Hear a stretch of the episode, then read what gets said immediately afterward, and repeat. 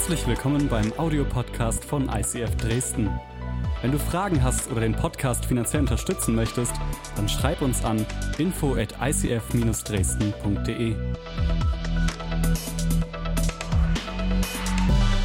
Als vor 30 Jahren die Scorpions mit ihrem Titel Wind of Change die Charts äh, dominiert haben, da wussten die Leute noch nicht, dass es nicht nur dieses geniale Jahr der Veränderung war, 89, geniales Jahr der Veränderung, sondern sie wussten nicht, dass wir in eine Phase der Veränderung eingetreten sind, die es schon lange, lange, lange, lange Zeit nicht mehr gab. Und wir sind immer noch mittendrin in unfassbaren Zeiten der Veränderung. Und ich glaube, viele von uns spüren das ja auch. Hey, du bist dir nicht mehr sicher. Was kommt als nächstes? Was passiert? Es ist nicht nur die Veränderung damals, die Mauer ist gefallen. Und war das geil? Hey, haben wir doch gefeiert letzte Woche. Das war sowas von geil.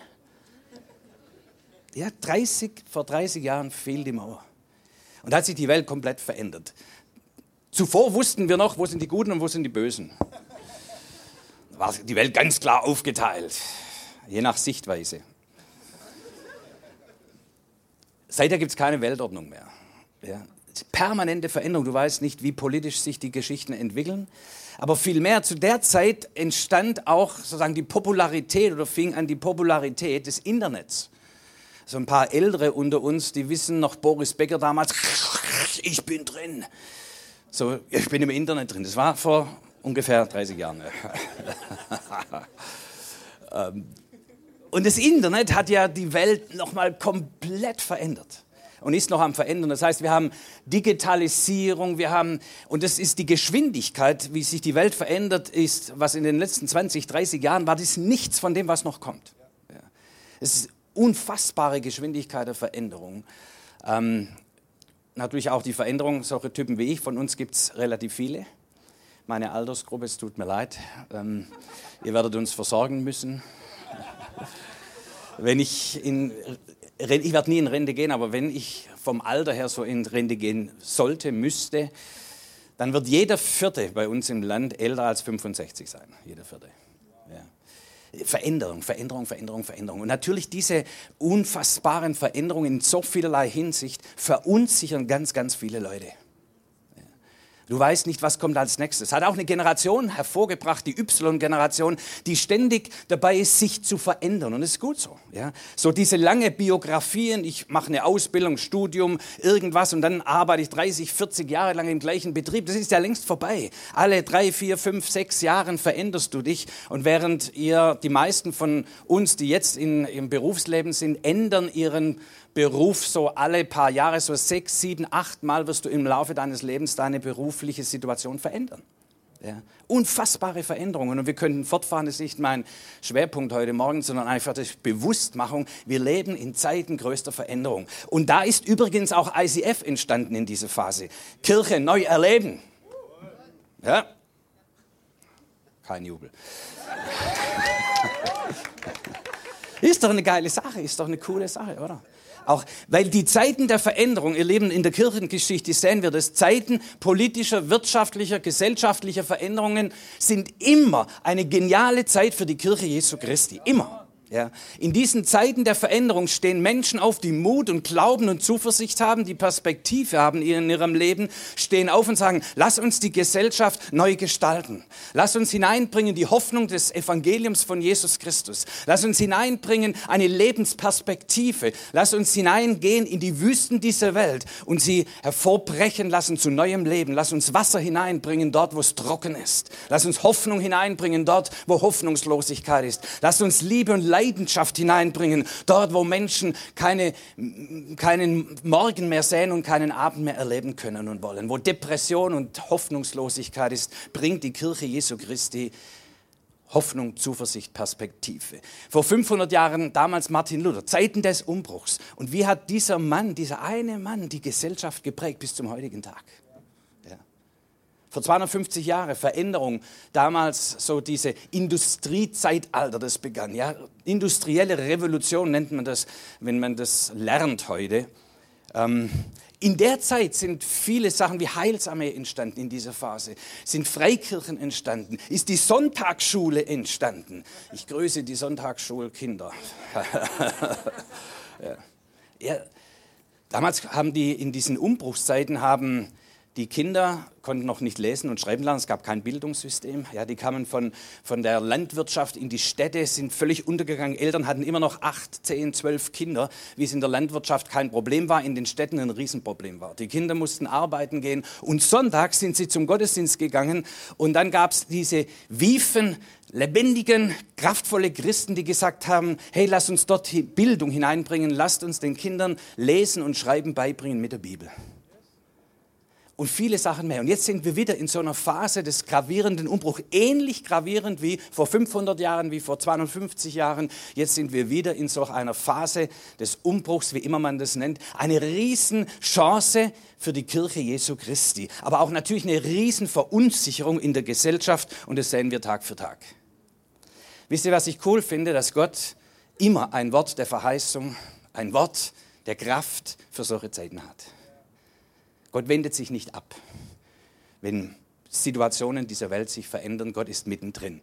Und ich habe damals ähm, einen Text oder der mich in diese ganzen Phase begleitet, einen Bibeltext, den möchte ich gern mit euch teilen und ein bisschen auch persönlich erzählen, was es für mich bedeutet und euch dann einladen, auch euren Alltag aktiv zu gestalten im Sinne Jesu Christi. Jesaja 43, ähm, von Vers 18 bis 21, das ist der Text, der mich unfassbar motiviert, genau für diese Zeit, in der wir stehen.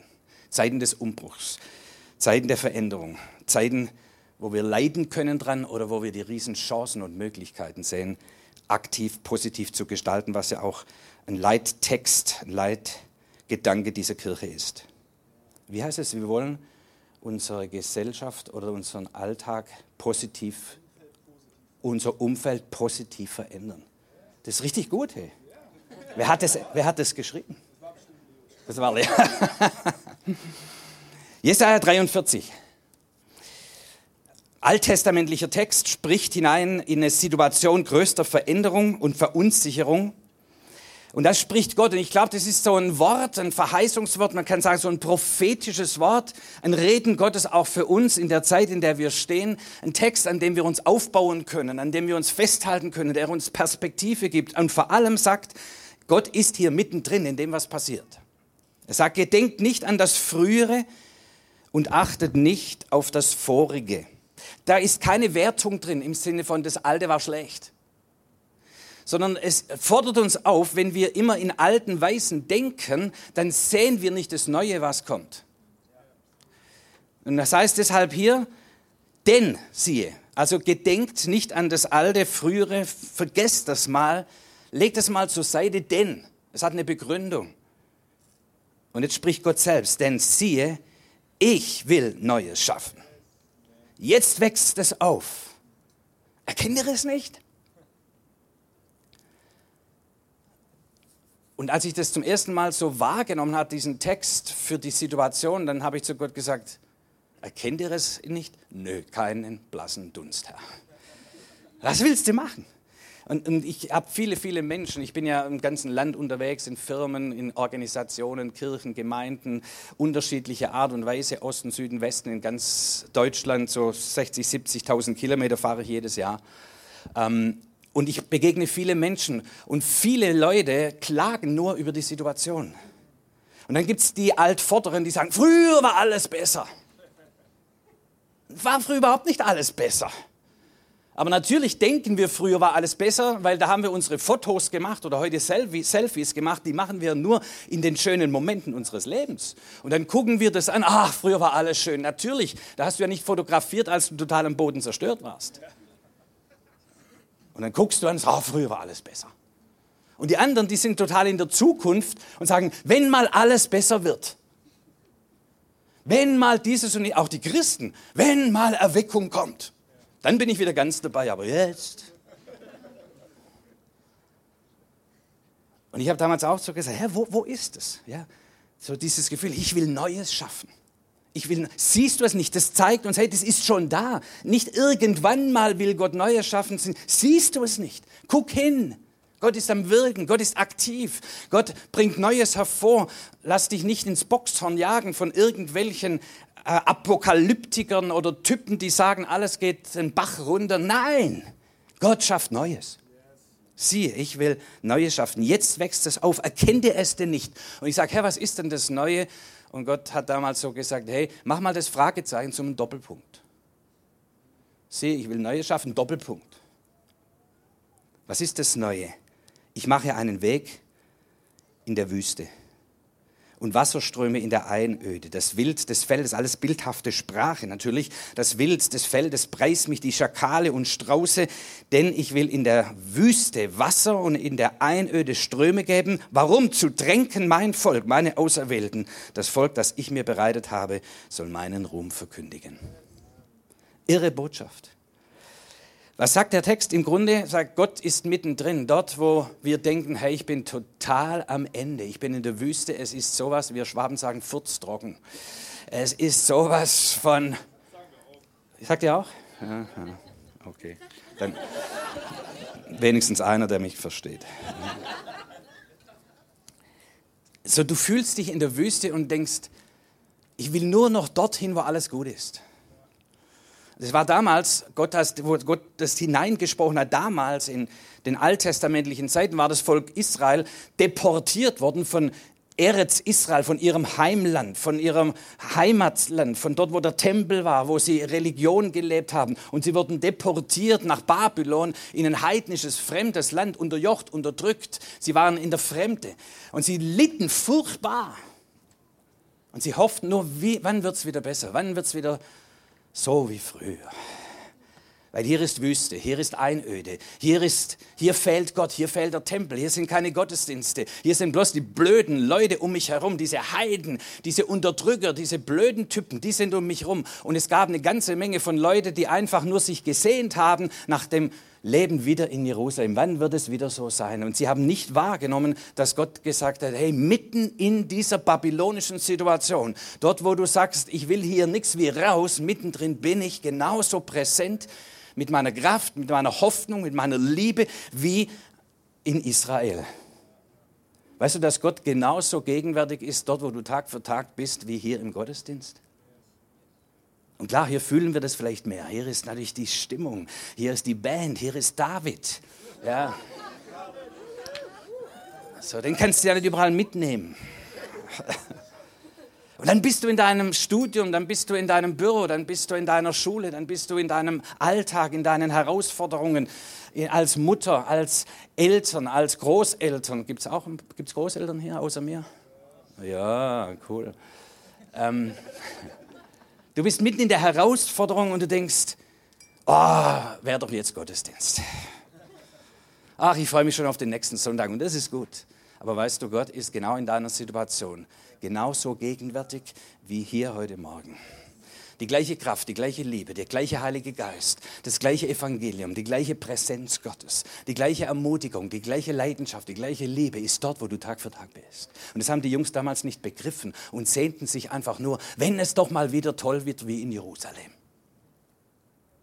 Und das, was Gott hier hineinspricht aus meiner äh, Sicht, auch in unsere Phase, in unser Land, in unsere ähm, Epoche, in die Situation, wo wir sind, ist, hey, rechne mit mir in der Wüste genauso, wie du vielleicht an den Oasen, in denen du dich bewegst, Gott erlebst. Rechne mit meiner Gegenwart dort, wo du Tag für Tag bist.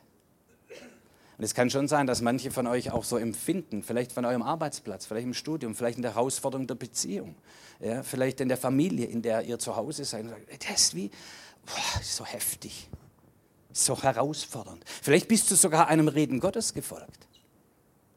Und jetzt hängst du volle Kanne drin und sagst, boah, das ist so schwierig, die Herausforderungen sind so immens. Nichts wie raus hier. Und klar ist unser Gebet dann oft, Herr, nimm mich raus hier. Herr, mach meine Probleme weg. Und der Text lädt uns ein zu sagen, nee, vielleicht bist du dort in der Wüste weil Gott sich dir dort offenbaren will. Weil hier heißt es, dass Gott Wasser in die Wüste gibt, ein schönes Bild. Warum? Um mein Volk, weil du in der Wüste bist, fließt die Gegenwart Gottes dorthin. Wärst du nicht dort, würde Gottes Gegenwart nicht sichtbar werden dort. Gott will seine Gegenwart sichtbar machen an dem Platz, wo du bist. Und das heißt, er begibt sich dorthin mit all seinen Ideen, mit seiner Leidenschaft, mit seinen Möglichkeiten, begibt er sich dorthin, wo du bist, weil du dort bist. Und wisst ihr, was denn der Text uns als Verheißung gibt? Das heißt, dann werden, weil du dort bist, passiert etwas in der Wüste. Gottes Weisheit, Gottes Genialität, Gottes Gedanken werden wirksam dort, wo du bist. Dann wird das Wild des Feldes Gott preisen. Alles bildhafte Sprache, Sprache. Die Schakale, das sind die Bösen. Also die, die dich mobben. Die blöden Typen um dich herum, die du los wegbeten willst. Ja. Und Herr sagt, weißt du was, durch dein Leben, durch deine Wirksamkeit, durch das, was ich durch dich tue, werden diese Typen irgendwann sagen, Mensch, Gott sei Dank bist du da. Gott sei Dank. Und dann die Strauße auch, das sind die, die den Sand in den Kopf stecken. Ah, den Kopf in den Sand stecken. Und wie viel haben wir denn da davon? Sagt, oh, nee, ich will nichts mehr sehen, nichts mehr hören, ja, äh, alles Mist, ich tauch wieder auf, wenn alles besser wird. Und auch die werden Gott preisen, weil du dort bist im Büro, weil du dort bist als Kommilitone, weil du dort bist als Schüler in der gleichen Klasse. Das ist die Verheißung.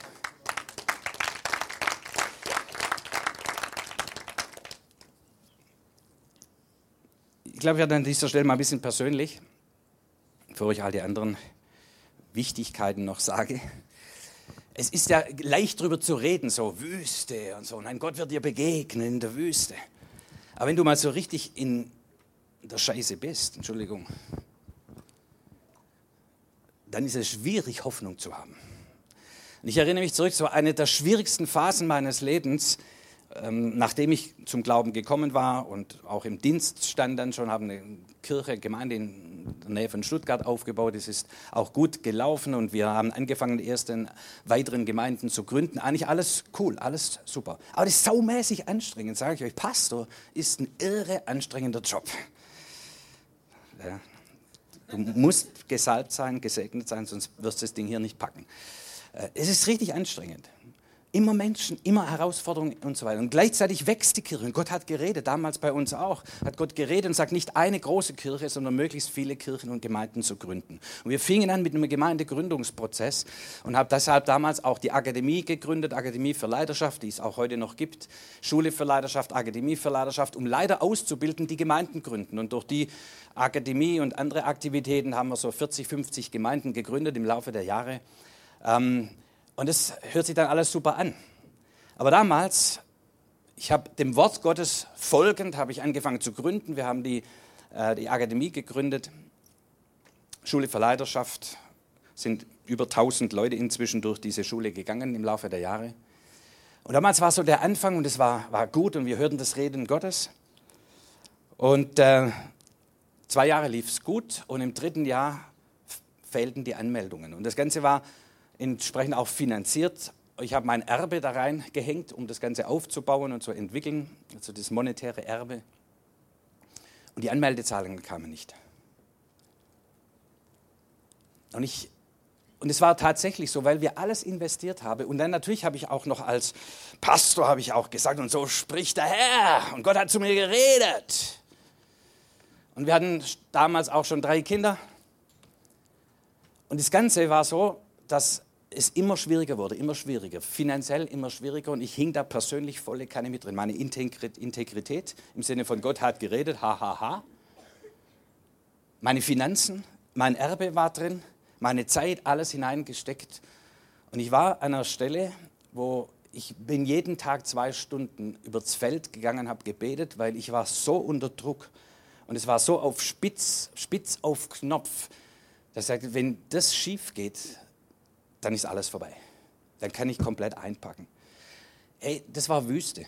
Es war, und das, ich fühlte mich auch so allein. Natürlich gab es Leute, die mit mir standen. Aber schlussendlich war ich der Schlussverantwortliche. Und die Leute haben sich teilweise auch darauf verlassen, haben investiert, weil ich vorausgegangen bin. Ja, ist ja manchmal easy so zu sagen, hey, alles cool und wir folgen dir. Aber irgendeiner trägt immer die Verantwortung und das war damals ich. Und ich, ich, ich war sowas von, fingen die ersten Freunde an zu sagen, hey Michael, ich glaube, du hast dich geirrt, du machst einen Mist. Ja. Meine Mitältesten haben gesagt, boah, wir folgen dir gern, aber wir, wissen nicht, ob das noch gut ist. Ja. Familie, ja, sag, wenn ich, alles hing dran. Ich muss es nicht dramatisieren, aber ich war, meine Seele, mein Alltag war Wüste und es ging über ein ganzes Jahr. Und irgendwann fing Gott an zu reden und sagt, Michael, jetzt bete jeden Tag eine Stunde und mit jeder Stunde, die du betest, kommt eine neue Anmeldung dazu. Und genau so war es. Und das jetzt, die Schule gibt es jetzt über 25 Jahre, ist alles gut geworden. Ähm, aber da durchzuhalten in dieser Zeit in der Wüste ist nicht immer so, dass man dann gleich das Wasser sieht, gleich auf, sprießt auf. Siehst du es nicht? Und manchmal ist es ganz klar. Ich habe es nicht mehr gesehen, weil ich war so voller Sorge, so voller Dramatik inne, so voller Ängste in dem Ganzen, dass ich nicht mehr sehen konnte, dass Gott schon am Wirken war. In dieser Zeit durchzustehen und durchzuhalten, das heißt, es kann sein, du bist in der Wüstensituation und sagst, ich weiß nicht, ob ich durchhalte, aber du hast vielleicht ein Reden Gottes. Und es ist wichtig, dass du ein Reden Gottes hast. Das Wort Gottes, die, das Bewusstsein, Gott hat zu mir gesprochen. Dazu muss ich noch äh, was Wichtiges sagen. Ich hätte diese Zeit nicht durchgehalten, hätte ich nicht zwei Jahre vorher eine entscheidende Erfahrung gemacht. Zwei Jahre vorher war meine Frau und ich sind auf eine Konferenz geflogen in Toronto, da werde ich jetzt nicht zu sehr ins Detail gehen. Ähm, ich bin nicht der Typ, der irgendwo hinfliegt und sagt, oh, da tut Gott was, da muss ich hin. Weil ich glaube, dass Gott überall wirkt. Aber das war so ein Empfinden, hey, geh dorthin, Michael, das ist eine wichtige Zeit für dich. Ähm, ich will, will, dir dort in besonderer Weise begegnen. Das war so das Gespür. Ich bin dorthin gekommen, das war eine, eine Vineyard-Gemeinde, äh, die haben Gottesdienste gehalten. Und was ich dort gesehen habe, hat mir überhaupt nicht gefallen. Da sind die Leute sind ausgeflippt und waren irgendwie auch komisch so. Ja, die Predigt war so durchschnittlich, das, die Band ja, kann man besser machen. Ja. Äh, also kein Vergleich zu dem, was ihr hier an Professionalität habt. ähm, und ich habe das so ganz so als Leitertyp so angeguckt und habe gesagt, ach ja, beurteilt, ja, nicht so gut. Und dann spürte ich und fühlte ich das Reden Gottes so, als ich so in der, im Gottesdienst da war und, und in der Lobpreiszeit, dann spürte ich wieder wie so ein Impuls von Gott in mir, sagt Michael, schau nicht auf die Umstände, schau auf mich. Ist, ist eine gute Message. Und ich habe so versucht, mich innerlich ein bisschen zu konzentrieren und sage, Jesus, äh, eigentlich bin ich ja wegen dir hier. Habe ich ganz vergessen. Eigentlich bin ich wegen dir hier. Und ich habe ihn versucht, innerlich zu fokussieren. Und als ich das tat, dann war das wie ein Spiegel, der von ihm zurück in mein Herz floss. Und er zeigte mir mein Herz. Da war ich zutiefst erschrocken. Denn ich habe gemerkt, wie müde ich geworden bin wie viel Frustration sich angesammelt hat. Das habe ich gar nicht gemerkt. Aber in dem Licht von Gottes Gegenwart wurde mir plötzlich mein Herz bewusst, wie frustriert ich war, wie viel sich Verhärtung in mir aufgebaut hatte und viele Dinge mehr. Und ich war zutiefst erschrocken über meinen inneren Zustand. Ey, und es funktioniert ja alles. Also Predigt funktioniert und so, man kann das alles machen. Aber mein Herz war damals nicht mehr leidenschaftlich. Und ich habe es selbst nicht wahrgenommen. War nicht mehr in der Liebe, nicht mehr in der Leidenschaft. Und dann war ich so tief zerbrochen innerlich und sagte, Herr, es tut mir so leid. Ich, Herr, ist mein Herz.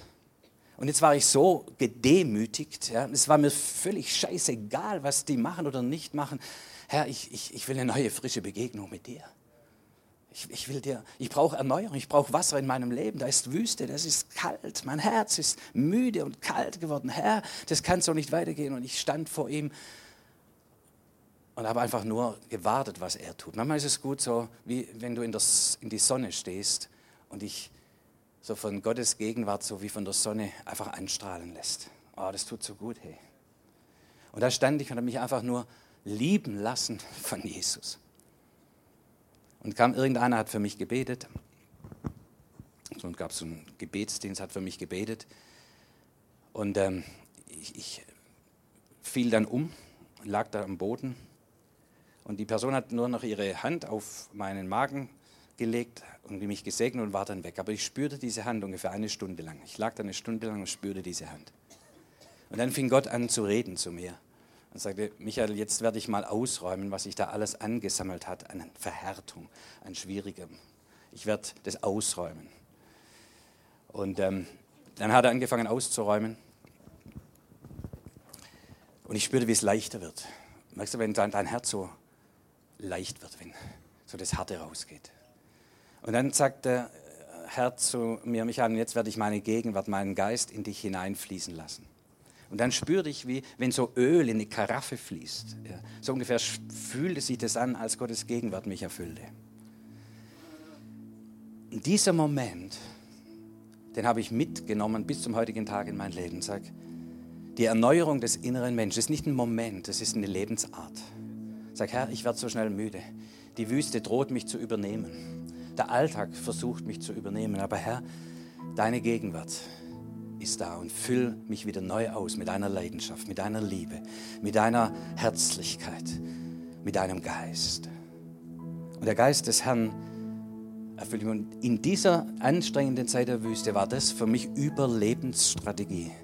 Immer wieder einfach mal eine Stunde oder auch zwei Stunden, wenn ich übers Feld gegangen bin, einfach zu sagen, Herr, deine Gegenwart. Und ich spüre seine Nähe das Wasser, das mich erfüllt. Wenn ich nicht erfüllt bin von Gottes Kraft und Gegenwart, dann habe ich nichts zu geben. Aber wenn er mich erfüllt, dann fließt das Lebendige, die Hoffnung, die Leidenschaft, die Liebe auf mich heraus in mein Umfeld. Mein Umfeld gestalten. Aus dieser Kraft aus und bitte nicht anders. Wenn ich jetzt noch ein paar Takte zum Schluss euch mitteile, auch in der Story, dann bitte nicht ohne die Kraft des Heiligen Geistes. Nicht im Machertum. Wir Christen müssen unseren Alltag verändern. Aber hey, das eine ist, bitte umarme deinen Alltag. Umarme deinen Alltag. Das ist dein Leben. Vielleicht wirst du es verändern, vielleicht wirst du irgendwann woanders sein, aber jetzt dort, wo du bist, liebe deine Umgebung, liebe deine Kollegen, liebe deinen Alltag. Umarme deinen Alltag, denn nur was wir lieben, haben wir das Recht zu verändern. Nur was wir empfangen, können wir verwandeln. Wenn wir immer ablehnen, das will ich nicht, dann werden wir nichts verändern können. Und wir werden hart in unserem Herzen. Umarme deinen Alltag. Und dann hast du die Möglichkeit zu verändern, wie. Da will ich noch, fünf Minuten habe ich glaube ich noch, wenn du spielst. Gell? Dann äh, erzähle ich euch noch fünf Minuten eine weitere Story im Sinne von aus dieser Kraft die Wüste vielleicht die sich so empfindet oder das Unfertige, wo du drin bist, zu gestalten und zu verändern. Deine Umwelt, deine, deine Welt, in der du bist, zu verändern. Ähm, das Bild von unserem Garten bräuchte ich jetzt. Wir sind vor sechs Jahren umgezogen und ähm, äh, genau, das ist der Blick von unserer Terrasse ähm, sind wir vor sechs Jahren umgezogen, nachdem die Kinder aus dem Haus sind. Weißt, das Leben fängt ja an, wenn die Kinder aus dem Haus sind und der Hund tot. So, ähm, also, das, bei uns war es die Katze. Also, äh, so, wir sind umgezogen und in sein Haus, das ist ein Wunder für sich, das habe ich jetzt keine Zeit zum Erzählen, dass wir überhaupt das Haus gekriegt haben und alles drum, drumherum. Aber als wir dort ankamen dem Haus, da haben Leute vorher drin gewohnt, das waren keine Schwaben. Äh, das Haus und vor allem der Garten war in einem elenden Zustand. Ja. Ähm, so, und da haben wir damals angefangen, mal den Vorgarten zu erneuern, weil wir sind Schwaben wegen Deloitte. Also da machst du immer erst den Vorgarten, damit die Leute sehen, alles ist in Ordnung, nur um festzustellen, die Bayern interessiert es überhaupt gar nicht. So, aber das ist nicht die Story. Dann haben wir irgendwann hinter unserem Haus, das was ihr hier seht, das war in elendem Zustand. Ähm, und wir haben irgendwann gesagt, hey, komm, lass uns träumen davon, wie machen wir den Garten, dass wir uns wohlfühlen. Unser Umfeld gestalten, dass es schön ist. Was Gott berührt, wird schön. Guckt euch an. Was Gott berührt, wird schön. Und wenn wir etwas berühren im Namen des Herrn, dann wird es schön. Und wir sagen, wir wollen unseren Garten schön machen, sodass wir uns wohlfühlen, dass es Lebensqualität hat. Ja, Gottes erneuernde Kraft. Und haben wir geträumt von unserem Garten und haben Bilder gemalt und auf und welche Pflanzen und Pipapo und alles gemalt, haben dann professionelle Hilfe noch in Anspruch genommen, zu sagen, geht es so und die haben es nochmal verändert. Und dann ging ich zum Kunden von mir, der solche Sachen macht und sage, hey, was würden das kosten? Sagt er 30.000 Euro. Ich sage, uff, okay, Traum zu Ende. Aber nee, hör nicht so schnell auf zu träumen. Hey, Gott hat alle Möglichkeiten. Ja. Komm, träume über deinem Alltag. Wie sieht dein Alltag aus? Wie sieht deine Welt aus? Wie sieht dein Leben aus, wenn von Gottes berührt? Hey, da ist was in dir, an Schönheit, an Qualität, an Kraft, das du übertragen darfst auf deinen Alltag. Hör nicht auf zu träumen und zu glauben. Und wir haben nicht aufgehört. Drei Tage später rief er an, also erst so eine Phase von Depression und so, oh Mist, ja. Dann rief er mich drei Tage später an und sagt, Michael, was wollt ihr denn investieren? Ah, wir dachten an 5000 Euro. Dann sagt er, okay, gib mir 5000 Euro und ich mache euch das. Und dann haben sie es professionell äh, gemacht. Ähm, umgekehrt war das Wunder an und für sich schon. Und er sagt, hey, es ist so viel möglich, wenn wir Gott vertrauen. So viel möglich. Irgendeiner hat das, was du brauchst. Und es ist nur eine Frage der Organisation des Himmels, dass das, was ein anderer hat und du brauchst, bei dir landet. Der Himmel kriegt das hin. Ja. Und das macht ihm so Spaß, hat es gemacht. Das war für ihn kein Opfer, das war für ihn schiere, pure Freude, uns das zu machen. Das ist aber noch nicht die Botschaft. Ihr müsst noch ein bisschen klimpern. Ähm, sondern die Botschaft des blöde Ding ist, jetzt haben wir angefangen, das war jetzt so vorbereitet und jetzt musst du den Garten auch bepflanzen. Das Problem ist, obwohl das professionell gemacht und das sind unter den Wegen, wo ihr vorher gesehen habt, sind Folien und so alles professionell. Trotzdem, das Unkraut kommt wieder durch das blöde Zeug. Und dann habt ihr gesehen, sind wir am Naturschutzgebiet, das ist unverbaubare Lage. Das heißt, das ganze Zeug weht uns in den Garten. Zeug, was wir nicht in unserem Garten haben wollen. Unkraut. So ist es manchmal in unserem Leben. Da taucht Sachen in uns auf, und man denkt, was, ich bin doch bekehrt. Warum habe ich trotzdem Ärger? Warum habe ich Neid? Warum habe ich Undankbarkeit? Warum habe ich Unversöhnlichkeit in mir? Und dieses Unkrautzeug taucht in uns auf und dann lebst du mitten in irgendeinem Alltag, wo irgendein blödes Gedankengut dich auch noch erreicht. Und jetzt kannst du dein Leben lang damit beschäftigt sein, das Unkraut zu jäten. Und jeden Tag rennst du zum Pastor und musst Buße tun, weil du wieder was Blödes gedacht hast. Aber es gibt ein Geheimnis, ihr Lieben. Das Geheimnis ist Staudenpflanzen. Ja, yeah. Stauden, wir haben Stauden gepflanzt. Das heißt, du musst das pflanzen, was du sehen willst. Die Pflanzen, die dein Garten füllen sollen, die musst du pflanzen. Und mit der Zeit bedecken die das Land und das Unkraut hat keine Chance mehr. Das heißt, wir agieren nicht ständig gegen das Unkraut, sondern wir investieren uns in das Gute. Ein, zwei Beispiele.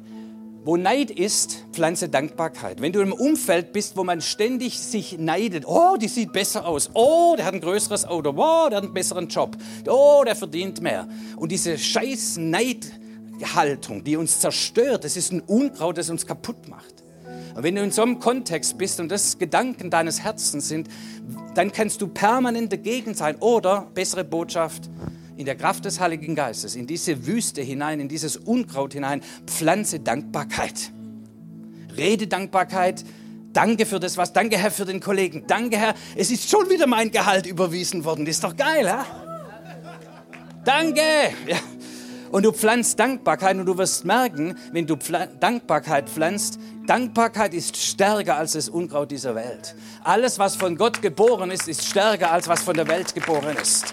Und deshalb wird immer das, was aus Gottes Geist und in Gottes Art und Gottes Wesen ist, wird immer stärker sein als die zerstörende Kraft von Sünde und von diesem dämonischen Zeug, was oftmals unsere Welt kaputt machen will, unsere Gedanken und Herz kaputt machen will. Und wenn du überfordert bist, ein letztes Beispiel, wenn du überfordert bist, pflanze Freude. So, Nehemiah hat zu den überforderten Leuten gesagt, hey, okay, ich weiß, ich überfordere euch jetzt, aber jetzt geht erstmal heim, eine Woche lang feiern.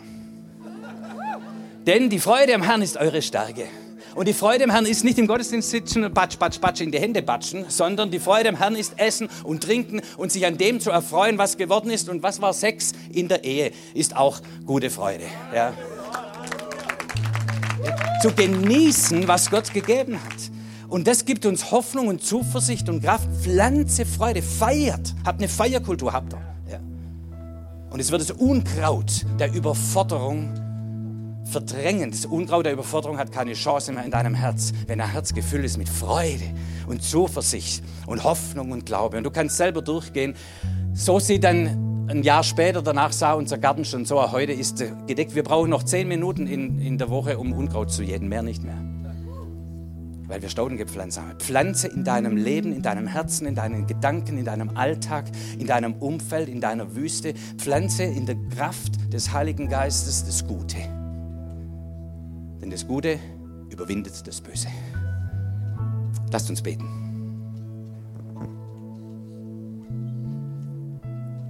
Was von Gott der Hoffnung haben wir? Herr, ich ehre dich. Was, was sind die Wüsten dieser Welt gegenüber einem solchen Gott? Einem Gott der Hoffnung, der Freude, der Liebe, der Innovation, der guten Gedanken des Friedens über uns. Und ich segne uns mit diesem Bewusstsein, dass Gott zuerst in meinem Leben, mein Herz, vielleicht mein Herz, das wie eine Wüste aussieht, zu lebendigem Land zu machen. Er pflanzt sein Wort in dein Herz. Er pflanzt seine Hoffnung jetzt in dein Herz. Er pflanzt seine guten Gedanken jetzt in dein Hirn. Die Worte des Lebens erfüllen dich. Worte der Verheißung, Worte des Zuspruchs. Gott erinnert dich jetzt auch an Worte, die er schon zu dir geredet hat. Und sagt, habe ich dir nicht gesagt, ich habe dich je und je geliebt. Und aus lauter Liebe habe ich dich zu mir gezogen. Habe ich dir nicht gesagt, ich habe dich bei deinem Namen gerufen, du bist mein. Du musst dich nicht fürchten, wenn du durchs Feuer gehst oder wenn du durch schwierige Zeiten gehst. Ich bin bei dir, ich verlasse dich nicht. Hey, vergiss nicht, was er Gutes getan hat und was er geredet hat in deinem Leben. Und pflanze es in deinen Gedanken. Und einige von euch haben auch gespürt und gemerkt, dass Gott sie gesetzt hat an dem Platz, wo du jetzt bist. Als Mutter, als Nachbar, als Mitarbeiter, als Chef, als Kommilitone, als Mitschüler. Und er hat dich dort gesetzt, weil er durch dich seine Gegenwart, sein Leben sichtbar machen will. Und er wird dich versorgen mit allem, was du brauchst, das von dir ausstrahlt dieses großartige Leben, das wir in Jesus Christus empfangen haben und das diese Welt durchfluten wird. Seid gesegnet im Namen des Vaters und des Sohnes und des Heiligen Geistes. Amen.